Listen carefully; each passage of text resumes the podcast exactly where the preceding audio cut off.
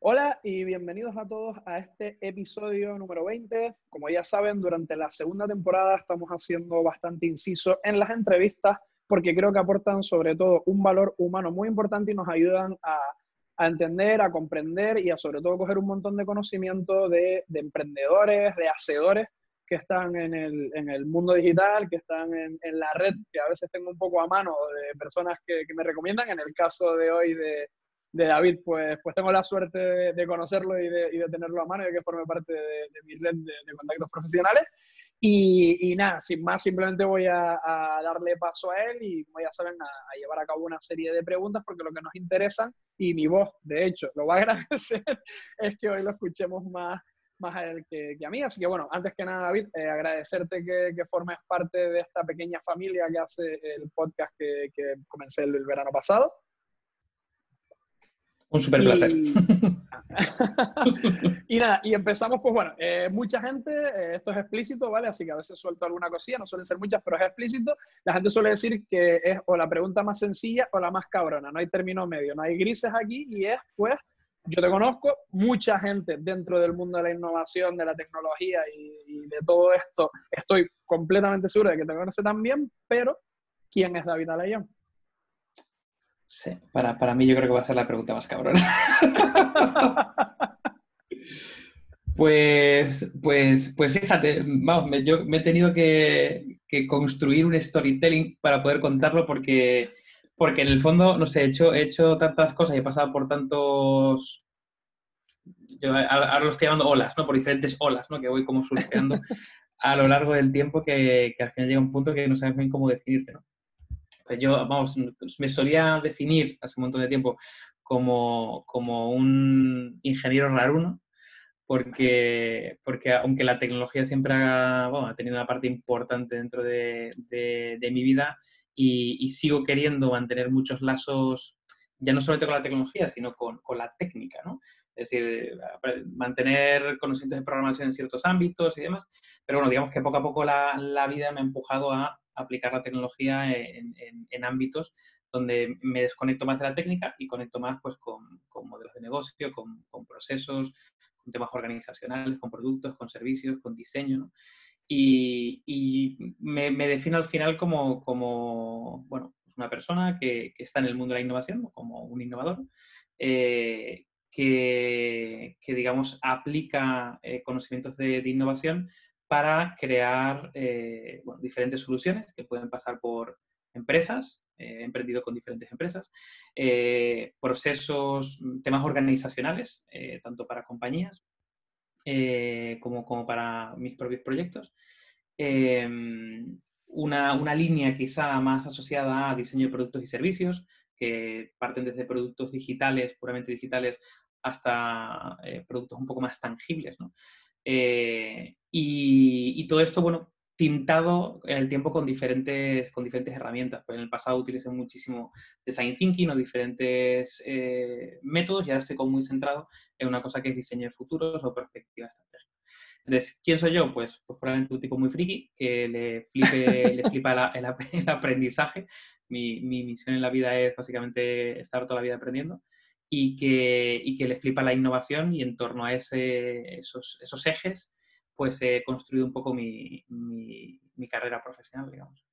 Y este magnífico storytelling también, o sea que bueno, que está bien conectar, conectar eso, todos esos puntos que muchos son conexos y otros no son tan conexos, al menos no, no se intuye que sean tan conexos, no es sencillo, así que ya hacerlo en un storytelling ya tiene, ya tiene un buen trabajo de, de base. Y la otra de las preguntas que, es de las que suelo eh, repetir, porque creo que es de base y es muy importante, sobre todo para, darle ese carácter un poco más personal, es ¿dónde empiezas a emprender? Y lo que es más importante, ¿por qué? Con em, emprender, perdón, entiende también a veces emprender, hacer, ponerte en marcha. Pues fíjate, yo, mi, mi, relación con el emprendimiento ha sido muy curiosa porque aunque yo he emprendido varias veces, siempre he coemprendido. Es decir, nunca, nunca he emprendido yo solo. Por lo tanto, en muchas ocasiones nunca he tenido, o sea, eh, no he tenido la sensación de haber emprendido, emprendido, esto de yo solo a saco con todo, sino que al final, no sé, en mi caso ha ocurrido de formas como muy, de forma muy natural. Eh, yo recuerdo que mi primer emprendimiento, si se puede llamar así, fue eh, agencia, una agencia creativa digital que se llama Social Noise, que lo llamo, lo pongo entre comillas emprendimiento porque, bueno, conocía un grupo de personas que había montado ya un embrión de, lo que, de lo acabó siendo la, agencia y yo me sumé junto con otras dos personas que teníamos pues una visión complementaria. ¿no? En ese caso querían pues, meter una parte más tecnológica, una parte más estratégica, una parte más creativa y hacer una agencia bueno, con un enfoque bastante a futuro y bastante de éxito. ¿no? Y, y, la verdad que a partir de ahí, bueno, pues pasamos de estar en un garaje muy pocas personas a ser pues, más de 100 personas, abrir en diferentes países, fue una locura. ¿no? Entonces, al final fue un emprendimiento, pero bueno, fue, fue fortuito encontrarme con esas personas y a partir de ahí emprender. ¿no? Eh, luego he emprendido, coemprendido en diferentes soluciones tecnológicas y ha pasado un poco lo mismo. Al final conocí, eh, pues yo qué sé, en, este caso, ¿no? A José, a José López, eh, con una idea que era Shopping, que tenía ya algo, ahí no sé cuánto, pues me subo y vamos a darle caña, ¿no? Eh, en Madrid pasó lo mismo con una, una empresa que se llama Good, que tenía una plataforma de, para hacer, generar visualizaciones de datos en para grandes eventos, ¿no? tanto para televisión como para pantallas en recinto. Bueno, y me sumé con ellos, ellos tenían algo bastante pequeñito y, haciendo, y dije, oye, pues a lo mejor esto lo podemos hacer más grande. Me sumo, o sea, la más grande y, al final es, es como un, es un emprendimiento. ¿no? Ahora el último de todos ha sido Innuba, ¿no? Eh, innovación social, y ha sido un poco lo mismo. Me encuentro con dos personas que estaban en un cambio vital, yo también estaba en un cambio vital, querían hacer algo relacionado con impacto positivo, me sumo a ello. ¿no? Entonces, digamos que en mi caso, yo creo que no he dejado nunca de emprender, ¿vale? Sin, sin, sin hacer una ruptura radical de punto de inflexión en mi vida. Incluso cuando he trabajado por cuenta ajena, eh, he, emprendido, porque al final casi siempre era, vamos a eh, te, contrato para crear un área nueva. Pues eso, es, eso es casi intraemprender. Entonces siempre, siempre he tenido ese mindset de, al final de, querer emprender. Y, y, el por qué lo vinculo mucho a la innovación. Para mí emprender es es innovar, es empezar desde cero, es montar todas las piezas y de hecho casi siempre cuando ya se va montando, o sea, cuando ya está montado, es cuando yo digo, me voy a, me voy a otra cosa. Cuando va a lo fácil, me digo, pues em, emprendo con otra cosa o me muevo otra cosa. Eh, o sea que sí, que lo vinculo mucho a la innovación y en el fondo en mi caso me siento como que estoy en un constante proceso de innovación o, de emprendimiento. Qué bueno. O sea, eh, casualmente, yo lo meto al hilo, no, no, era para la siguiente pregunta, pero hace poco, y se me acaba de borrar literalmente el título de la clase, no sé si lo leíste, y creo que es de Marabat, hay un artículo de, de Yorokowo que habla de eso, ¿no? De los, eh, no sé si es como un término de los aceleradores, que son personas que se, que, que se está definiendo ahora un perfil que parece ser que también están reclamando muchas empresas, que son como esos perfiles profesionales que se suman para arrancar un proyecto, aportan en esos primeros tres, seis meses y cuando el proyecto ya está arrancado o primer año, se van. Y, siempre están como ayudando en esa parte de arrancar el proyecto. Y voy a buscar el artículo porque lo comenté casualmente, pues no recuerdo si el otro día en la, eh, en la entrevista con, con, Albert surgió o en alguna entrevista que hice hace poco y se me acaba de borrar literalmente el, el título del, del, artículo, pero, pero es brutal y encaja perfectamente con lo, con lo que acabas de comentar. O sea, por eso me, acaba de venir al, al hilo. Entonces, eh, para ahora sí que conectarlo con, con la siguiente pregunta es, eh, esto sí que lo, saqué literalmente de, de, LinkedIn, ¿no? Biblia, donde nos definimos laboralmente muchos en el sector tecnológico ahora mismo, y es eh, ¿no? experto en innovación y tecnologías disruptivas, con una trayectoria de más de 10 años desarrollando e implementando estrategias y procesos de innovación, y entre ellas, y lo voy a leer, y me voy a tomar tiempo en, leerlo porque merece la pena, ¿no? Es responsable de proyectos de innovación en Inditex, que ya tiene lo suyo, cofundador y CEO en Mindset e Innova también, socio fundador y, socio de Social Noise, que también es agencia, ¿no? Tenemos agencia, tenemos eh, hay eh, economía social, ¿no? Emprendimiento social, eh, Inditex tenemos retail muy vinculado con innovación. El proyecto por el que yo te conocí más indirectamente, pero cuando te conocí, que fue Sopic, ¿no? Y conocí también, pues, a personas que admiro, quiero y respeto un montón profesionalmente, como José López, Eduardo Valenzuela, Rafa Torres, en aquella época que nosotros estábamos con, con Fan Music, que parece que fue ayer y hace ya ocho añitos ya de aquella. y Board, Board Member, ¿no? De, Marco Robotics, eh, Usisi, eh, y un montón de Ecodicta, Ecodicta perdón, eh, y un montón de, de, startups más, de startups más, perdón. Y, esto a mí me da una pequeña intuición que es que tú aburrirte no te aburres, ¿no?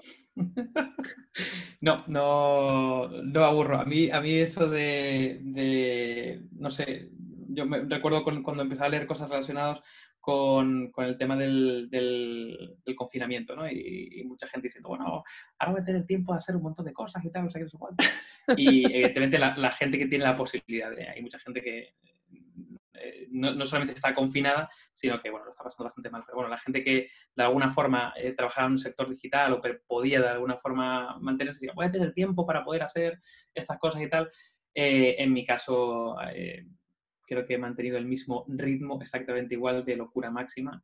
Eh, incluso más todavía, porque las clases que daba presencial han pasado a ser online, entonces tengo que adaptar todo ese contenido, así que ha sido, ha sido una auténtica locura. Pero no, para mí el aburrimiento no, no, no existe. de hecho, tengo lo contrario, tengo una lista como eterna de cosas donde si hay un momento disponible, los saco de ahí para poder hacerlas ahí. Y lo incluyes, ¿no? Y además, ¿no? he, podido ver que, que, dentro de las especialidades en las que te defines, que están muy, muy bien, y que creo que, que, te definen como buen slasher, que es un término que yo también conocí hace poco, se encuentran pues cosas como eh, tecnocreatividad, diseño de futuros, eh, exponencial uh, motion thinking, tecnologías disruptivas, cool hunting, eh, economía circular, ¿no? mentorización. Eh, ¿Cómo combinamos todo esto, sobre todo a la hora de hacer personal branding? Personal branding, perdón. Pues es una, es una gran pregunta y no la tengo resuelta. Eh, no, o sea, fíjate, hay un, hay un, término que a mí cada vez lo estoy utilizando más, eh, yo no sabía el tema de slashers, eh, que, es, que, es, el de neogeneralista. ¿no? Un neo, neogeneralista en el fondo es una, una, persona que con el tiempo ¿no? va adquiriendo como maestría, por decirlo una forma, en diferentes disciplinas. ¿no? Entonces, eres un, tienes un ámbito así como transversal, pero luego tienes como áreas de conocimiento. ¿no? Entonces, eh, yo en mi caso lo cuento mm, pues de la manera que lo he contado antes, que es básicamente por diferentes olas. Es decir, ahí hay una recopilación de cosas en las que poco a poco he ido cogiendo una cierta maestría, pero no todas son de ahora, sino que, pues yo qué sé, después de dedicarme seis años al mundo del marketing, pues cogí callo en el mundo del marketing. Después de dedicarme, eh, claro, eh, siete años, pero no en paralelo, sino en, en, en, o sea, no en secuencial, sino en paralelo a desarrollar productos digitales, pues aprendes de UX, aprendes de UI, aprendes de, de métodos de investigación. Eh, después de haber emprendido con no sé cuántas, pues, pues aprendes de emprendimiento, aprendes de modelos de negocio. Entonces, al final, tocas, o sea, intento tocar tantos palos que va, voy adquiriendo una cierta maestría en diferentes ámbitos. Entonces, eh, cuando yo lo defino esto como diferentes olas, bueno, pues en diferentes partes de mi vida me he centrado en diferentes ámbitos que me han dado ese conocimiento. Ahora, lo complicado es cuando pues me tengo que definir. Entonces, probablemente yo me defino como la última ola, es decir, ahora me defino como eh, pues eh, eh, concretamente el ámbito de innovación social, que es donde estoy muy centrado ahora mismo, y en la parte de perspectiva estratégica y diseño de futuros, que son como los dos ámbitos que estoy ahora mismo muy centrados. Eh, y me defino como eso, me defino como, pues experto en, innovación, pero en este caso innovación social, para la parte de economía circular, inversión de impacto y demás, y luego una línea de perspectiva estratégica. Cuando mira, cuando mira un poco para atrás, digo, ostras, pero no soy solo eso, ¿no? Lo que pasa es que es lo que estoy haciendo ahora. Y bueno, me, me defino así. Y luego intento buscar palabras muy raras tipo neogeneralista o tipo tecnocreativo o tipo slasher para intentar eh, como agrupar la diversidad para decidirme. Genial. Eh, genial, o sea, al final, eh, por eso te decía que, que conectar todo esto, hacerlo es complicado y a veces pues creo que lo vamos haciendo mientras avanzamos y siempre encima se va como actualizando, se van añadiendo cosas y es como un trabajo continuo casi, ¿no? Ese, ese aprender a aprender del, del, personal branding, se podría decir casi, ¿no? Totalmente. Y, y para terminar ya un, poco con esta parte, y esto no es coña, por lo menos, y mira que no tengo un monitor eh, pequeño ahora mismo en casa, eh, y te lo comentaba un poco antes de entrar, he tenido que hacer cuatro scrolls de ratón completos para ver toda tu experiencia en LinkedIn, ¿vale? Y me quedo flipando, esto es literal. ¿vale? Pero he visto varias líneas comunes y en las que a mí me gusta mucho incidir y que tiene, he visto ciertos paralelismos en una parte, y es que eh, una parte importante de tu experiencia profesional ha sido ser docente, ¿no? En IAD Madrid, IAP Spain, Nomadia, Miami Art School Madrid, Carlos III, IE Business School, Digital Innovation Center, Universidad de Salamanca, eh, la Uxer School, o sea que no son, eh, que, son centros de, relativa importancia y que dan una formación eh, de muy alto nivel, ¿no? Y la de blogger, ¿no? Con, con un blog propio tuyo, de David Arayón, Bus, Bitácora, Cinemanía, me parece súper curioso, Cooking Ideas, ¿no? También está por ahí. Entonces, ¿qué te ha aportado o qué te han aportado estas dos líneas en concreto mientras has emprendido, interemprendido, trabajado haciendo nuevos proyectos durante estos 13 años? Pues mira, a mí la de formación, eh, eh, la gente así que me conoce mucho y la gente a la que he dado clase y demás, siempre dice que tengo como, como vocación de docente, ¿no? Como que me tragué un profesor pequeñito y que lo llevo dentro y, y, me encanta compartir conocimiento. Y de hecho lo que me ha aportado se me ha aportado, por un lado, eh, aprender, o sea, porque yo aprendo cuando doy clase, o sea, aprendo cuando, tanto cuando me preparo las clases como cuando las doy, o sea, me recibo mucho de los alumnos, la verdad. Eh, eh, ya no solamente en clase, sino también, por ejemplo, en ponencia, o sea, me llevo muchísimo.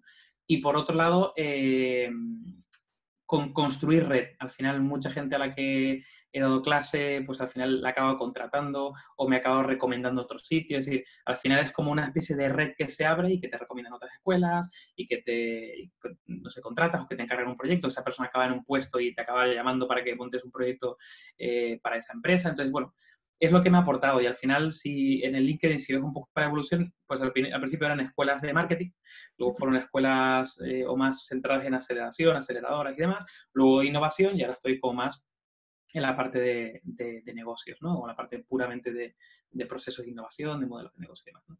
Que es lo que estoy dando ahora clases y luego, concretamente, ahora he empezado a dar clases de perspectiva estratégica y diseño de futuros. Eh, entonces, bueno, pues digamos que como que me ayuda, me retroalimenta eh, eh, en, lo que estoy en ese momento. Porque me ayuda a, sentar conocimiento y me ayuda a compartirlo y me ayuda a llevarme también eso.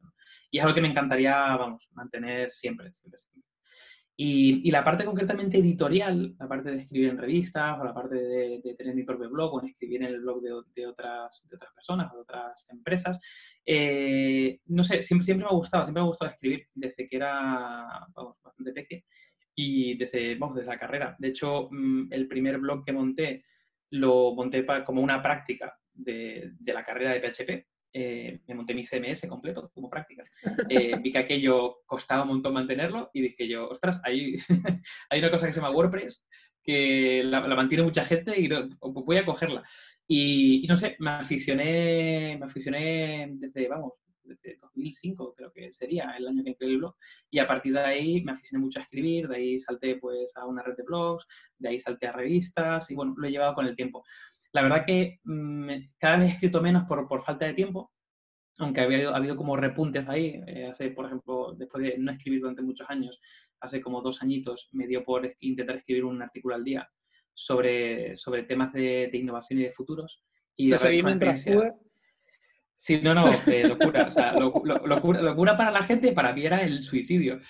Pero, pero también coincide con una época que viajaba mucho, viajaba casi cada semana eh, a, alguna, algún sitio, vuelos largos, muy largos, y me daba tiempo bastante para leer y para escribir. Entonces, bueno, me dio, me dio pie a, a, poder hacerlo y sobre todo a acelerar en adquisición de conocimiento. Como tenía que escribir cada día, tenía que buscar una temática, tenía que profundizar en ella, entonces me daba, era, fue como una aceleradora para mí tanto la parte editorial como la parte de, docencia son dos, dos, pasiones, cosas que me, encantan y me gustaría mantener, mantener y explotar el tiempo. Qué bueno. Y, y, como una exclusiva, porque lo, descubrí yo ya hace poco, no, no como una exclusiva, porque entiendo que, bueno, ya se ha compartido y ya está por ahí. Eh, sé que recientemente, ¿no? Eh, has lanzado también un podcast bastante macarrillo, este, Heavy Mental, ¿no? Eh, ya escuché los dos primeros episodios, como te decía también. ¿Qué tal la experiencia del, del, podcast, del podcasting? Bien, o sea, a ver, eh, esto es, este, estos experimentos. A ver, la verdad que, o sea, yo eh, coqueteo con, con, el podcasting tuve hace un porrón de tiempo cuando los podcasts no, cuando se, se, montaban jornadas de podcast y había premios. hace, hace, hace un montón de tiempo. Eh, y, y, la verdad que, bueno, fue un coqueteo pequeñito, pero a mí me, me gustó.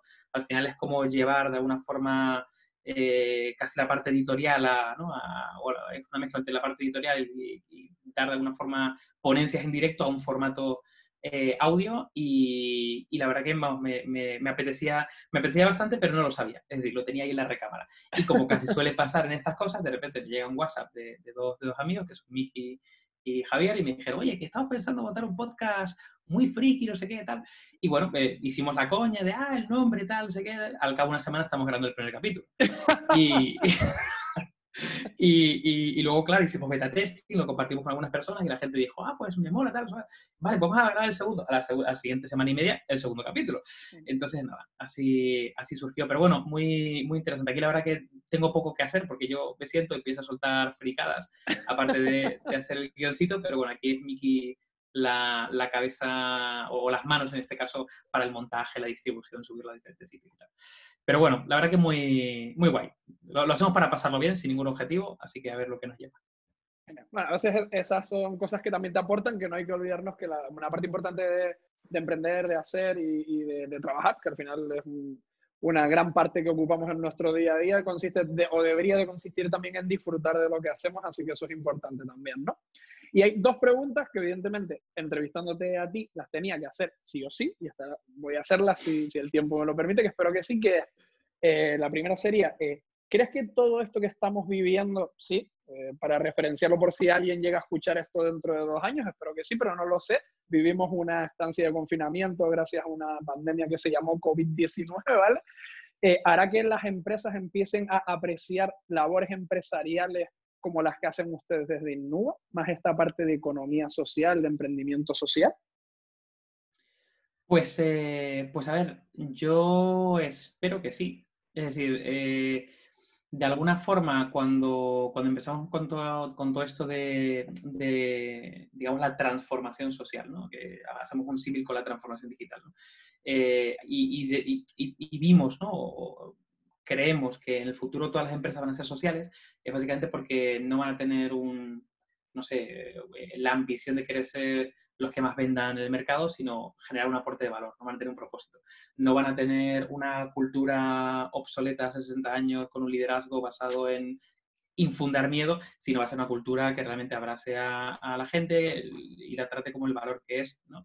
Eh, que sea respetuoso con el medio ambiente, que puedan tener una relación con, con los proveedores de, de manera espectacular. Es decir, creemos que esa es la empresa del futuro. Y hay como diferentes modelos, ¿no? Pues está B Corp por un lado, está valores compartidos por otro, está eh, pues, la inversión de impacto por otro lado. Es hay modelos que ya validan que eso es viable y que, que está siendo demandado tanto por consumidores como por los propios empleados.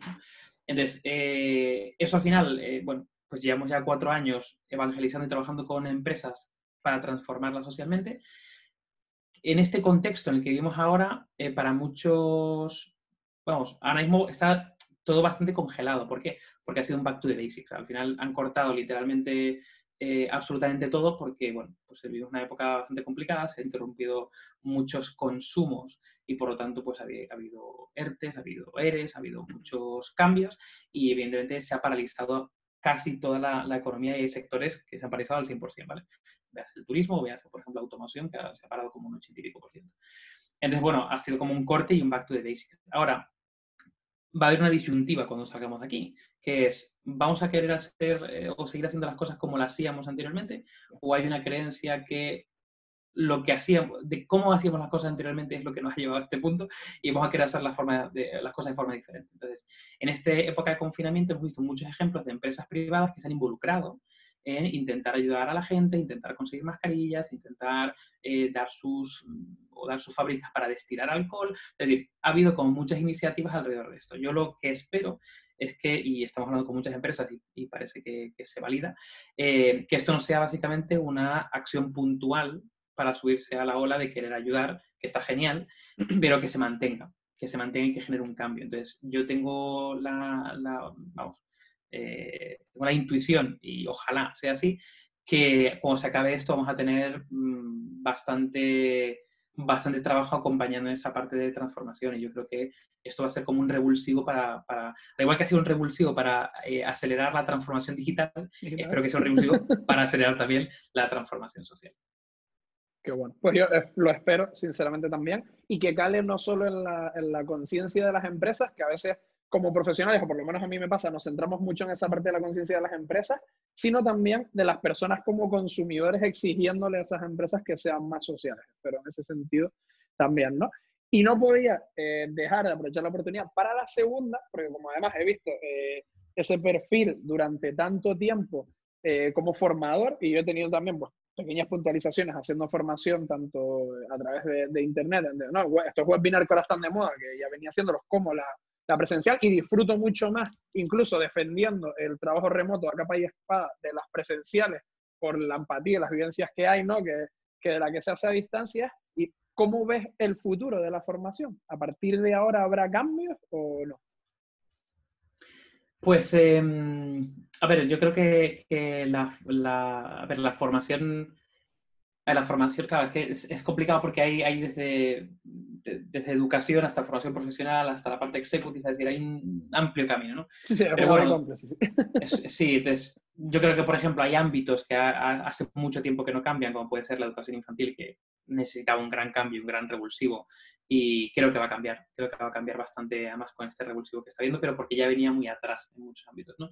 Eh, desde el punto de vista profesional y profesionales, eh, bueno, evidentemente adultos, ¿no? pero bueno, ya no digo nivel directivo executive, sino a nivel general profesionales, ha habido muchísimos cambios en los últimos años, desde la aparición de los MOOCs, las plataformas online gratuitas, masivas y demás, hasta la incorporación, por ejemplo, de muchas universidades a plantear cursos online a un coste muy, muy inferior, desde, vamos, executive tipo el IE hasta Universidad de Estados Unidos tipo Harvard, ¿vale? Que puedes hacerte un, curso online por un coste, no quiero decir ínfimo, pero muy reducido con lo que cuesta Harvard, ¿no? Eh, para hacerlo online. Entonces, eh, yo creo que ha habido ya un camino avanzado en, esa línea, lo que pasa es que, bueno, sigue habiendo muchas fallas, ¿no? Sigue habiendo fallas relacionadas con... Eh, digamos, cómo estamos acostumbrados a hacer la formación. Entonces, si no estamos acostumbrados a tener, por ejemplo, un horario determinado o organizarnos nosotros mismos, pues hay un ratio muy, muy alto de que la formación online nunca se acaba. Eh, se, se, cae, la gente se cae por el camino en, vamos, al 20% del curso la gente se cae. Entonces, a no ser que sea, digamos, online, pero síncrono, es decir, tienes que estar ahí dando las clases, tienes feedback de la gente y demás. ¿no? Lo que pasa es que ese modelo tiene una exigencia muy alta y muchas escuelas lo que hacen es mm, coger ocho horas de clase, pues ocho horas online, ¿no? Presencial online, cuando no tiene ningún sentido, no puedes estar ocho horas así todos los días, sino pues hay que utilizar otro tipo de herramientas y demás. Entonces yo lo que creo que está pasando es que eh, muchas escuelas habían coqueteado ¿vale? con la parte online, pero no se habían tomado en serio. Y ahora que ha tocado ahí la, la línea de ingresos han dicho, no, espera, vamos a, tomar en serio de qué va esto, vamos a pensar en la plataforma, en la experiencia de usuario, vamos a pensar en el itinerario formativo, que esto no es subir ocho horas, si tengo ocho horas, ocho horas online, sino dónde están los foros, qué herramientas hay de, debate, qué herramientas hay para que de autogestión por parte del alumno, eh, vamos, yo creo que va a haber un replanteamiento. Entonces, yo, lo que, yo sí que creo que vamos a notar eh, probablemente un cambio muy fuerte de, en partes que están bastante obsoletas, como puede ser una educación más primaria y demás. Por otro lado, creo que vamos a ver un cambio, a lo mejor no tan radical o tan disruptivo, pero sí un cambio, por lo menos en, la calidad y en los formatos y plataformas de, la parte online. Eh, yo soy consumidor de cursos online desde hace un montón de tiempo, por lo tanto, a mí, por ejemplo, yo viviré pequeñas cositas, pero gente que no esté, que gente que no está acostumbrada, bueno, probablemente viva un cambio disruptivo para ellos. Será una, una, puerta de apertura para que, se abrirá un montón de gente, ¿no? yo, estoy convencido. Y probablemente gente que no se había atrevido ¿no? a coquetear con ello, que estaba disponible, pues eh, ahora en esta época pues se haya arriesgado y a lo mejor le ha molado, a lo mejor no, a lo mejor ha encontrado fallas, a lo mejor sí, pero vamos, yo creo que, que hay un futuro, vamos, totalmente ahí. Perfecto. Pues bueno, eh, ya estamos con, con, casi, casi, casi que el cierre. Sí que hago un pequeño inciso porque es que lo, metimos y para no dejar la expectativa dentro del podcast, me vino el nombre de la clase y es el síndrome del explorador. No puedo parar de aprender. Se llama el artículo de, de y creo que hay varias partes que se identifican, pero vamos, es que eh, directamente con, con cosas que, que, comentabas antes, ¿no? Lo de eh, dan la sensación de que están dispersos porque no se cierran algo en concreto, no paran de dar vueltas porque están buscando, aprender continuamente, son como conceptos, ¿no? y me, me, gustó mucho, es de Marabat, es, la autora sí la, la pero no me acordaba del, del título.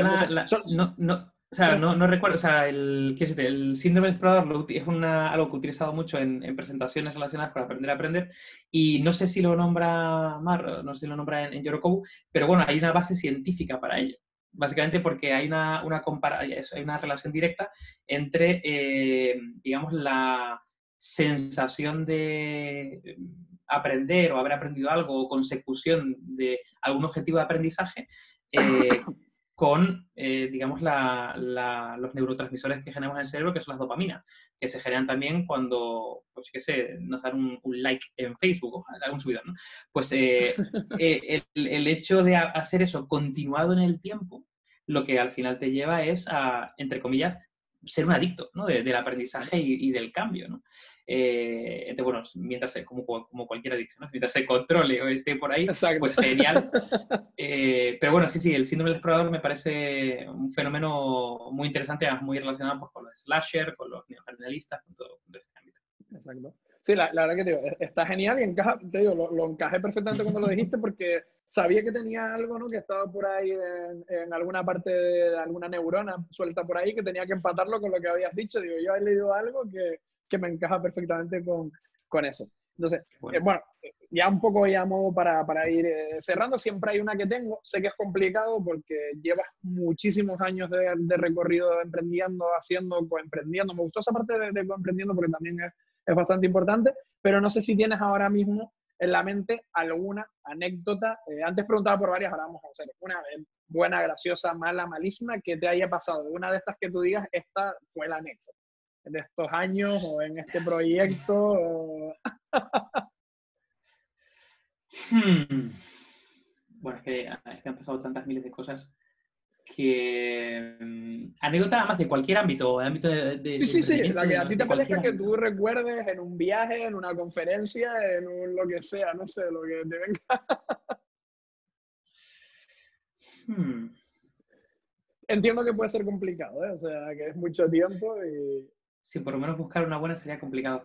No, pues, eh, bueno, no, fíjate, no sé si sería una anécdota, pero hay una cosa muy curiosa que pasa, eh, tampoco súper a menudo, pero bueno, no sé, cada mes, mes y medio me, pasa, y es que, eh, claro, yo cuando conozco a alguien, ¿vale? Eh, lo conozco eh, o me conoce en el contexto en el que estoy actualmente, ¿no? Entonces, si, si me conoce a alguien ahora mismo, pues, oye, Innova, tal, Mindset, innovación, me conoce en, hace tres años, Inditex, tal, retail, me conoce hace tal, marketing. Entonces, eh, pero siempre hay un pasado. ¿no? Entonces, me pasa muy, me pasa muy a menudo que de repente conozco a alguien y por algún motivo, pues, en vez de buscarme LinkedIn, sí, directamente en LinkedIn, pues a lo mejor me busca en Google. Y aparte de encontrar mi perfil de LinkedIn, pues encuentra cosas de mi vida pasadas, ¿no? de, esto que me, envía, me envían eh, enlace el estilo, oye, pero tú, tú escribías críticas en Cinemanía. Y, o sea, en plan de, ah, pasó hace siglos, pero está ahí, claro, está colgado, la vida está ahí, ¿no? O, por ejemplo, hace poco me, me escribió, eh, eh, bueno, una persona que no es cliente todavía, pero puede ser que es un cliente, y me dice, oye, buscando una cosa, he encontrado que tú eh, hacías viñetas, hacías cómics de, temas relacionados con social media para Vodafone. Eso es, es verdad. yo, pues sí, sí, eso lo viví. O sea, yo pasé por ello y creaba eso, ¿no? Y, y, es muy curioso porque cuando empiezas a verlo, pues, eh, no sé, pues es como una diversidad eh, en, mía en el pasado. Es complicado incluso de, de construir, de seguir, ¿no?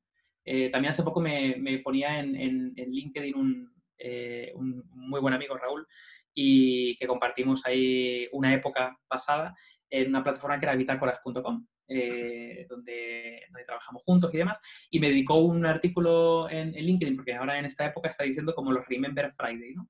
Eh, y saca algo del pasado y menciona a una persona y lo que aprendió de ella, y bueno, menciona a mí, y ponía una foto, claro, de, de hace unos 11 años, eh, Mundo de los Blogs, donde había ganado el premio Bitácoras, y salía él, salía yo, bueno, y, y claro, en ese momento empiezo a ver comentarios de gente que no me conocía de esa época.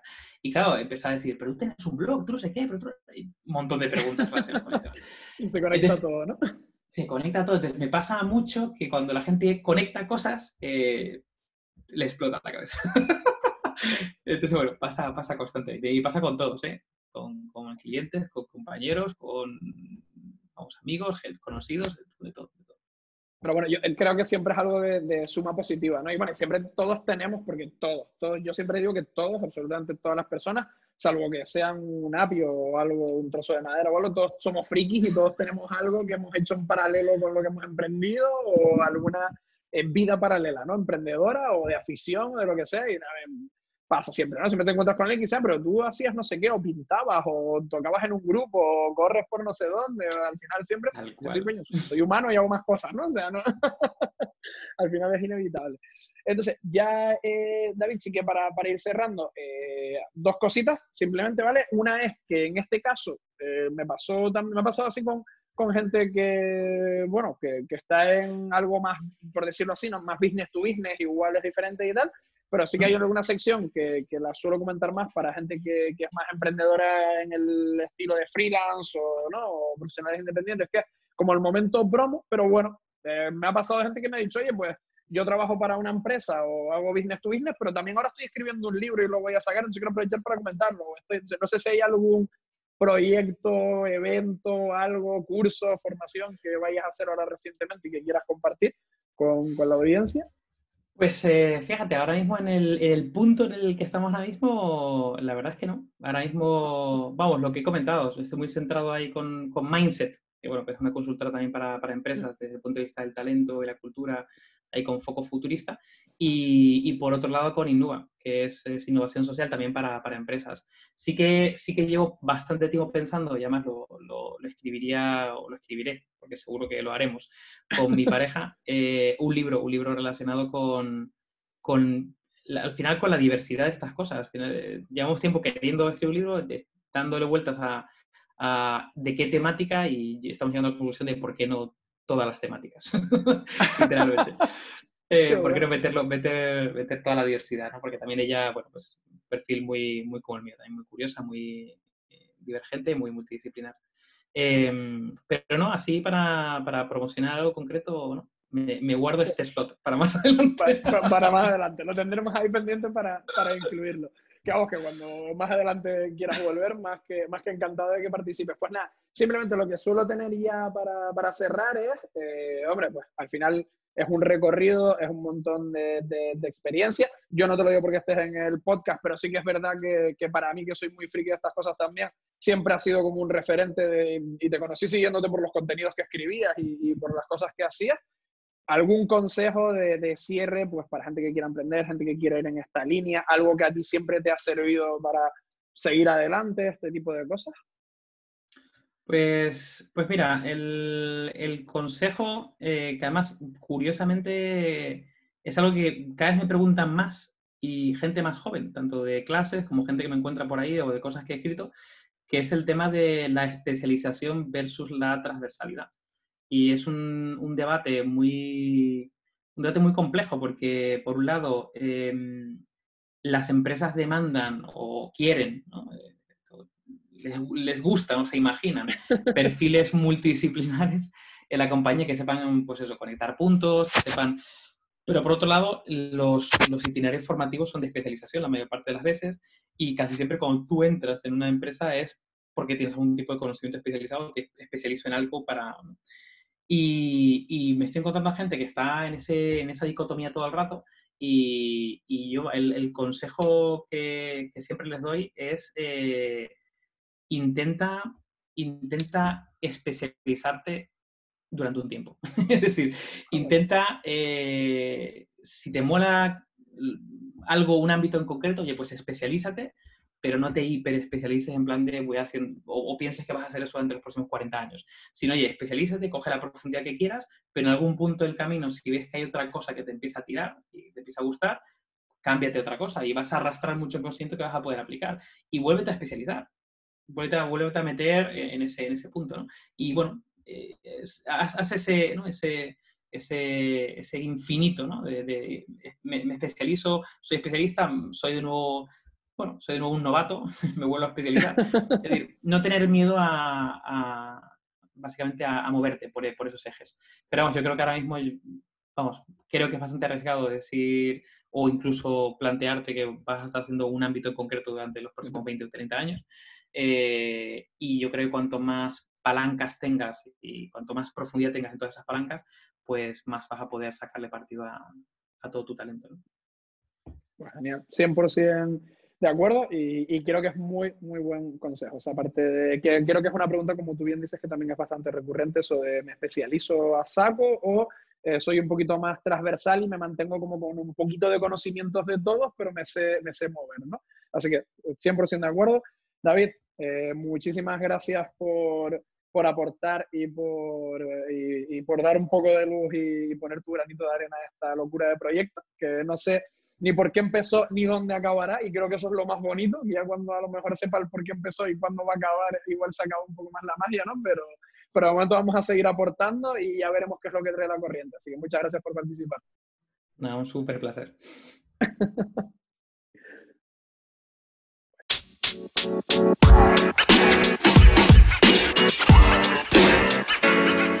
man. You man.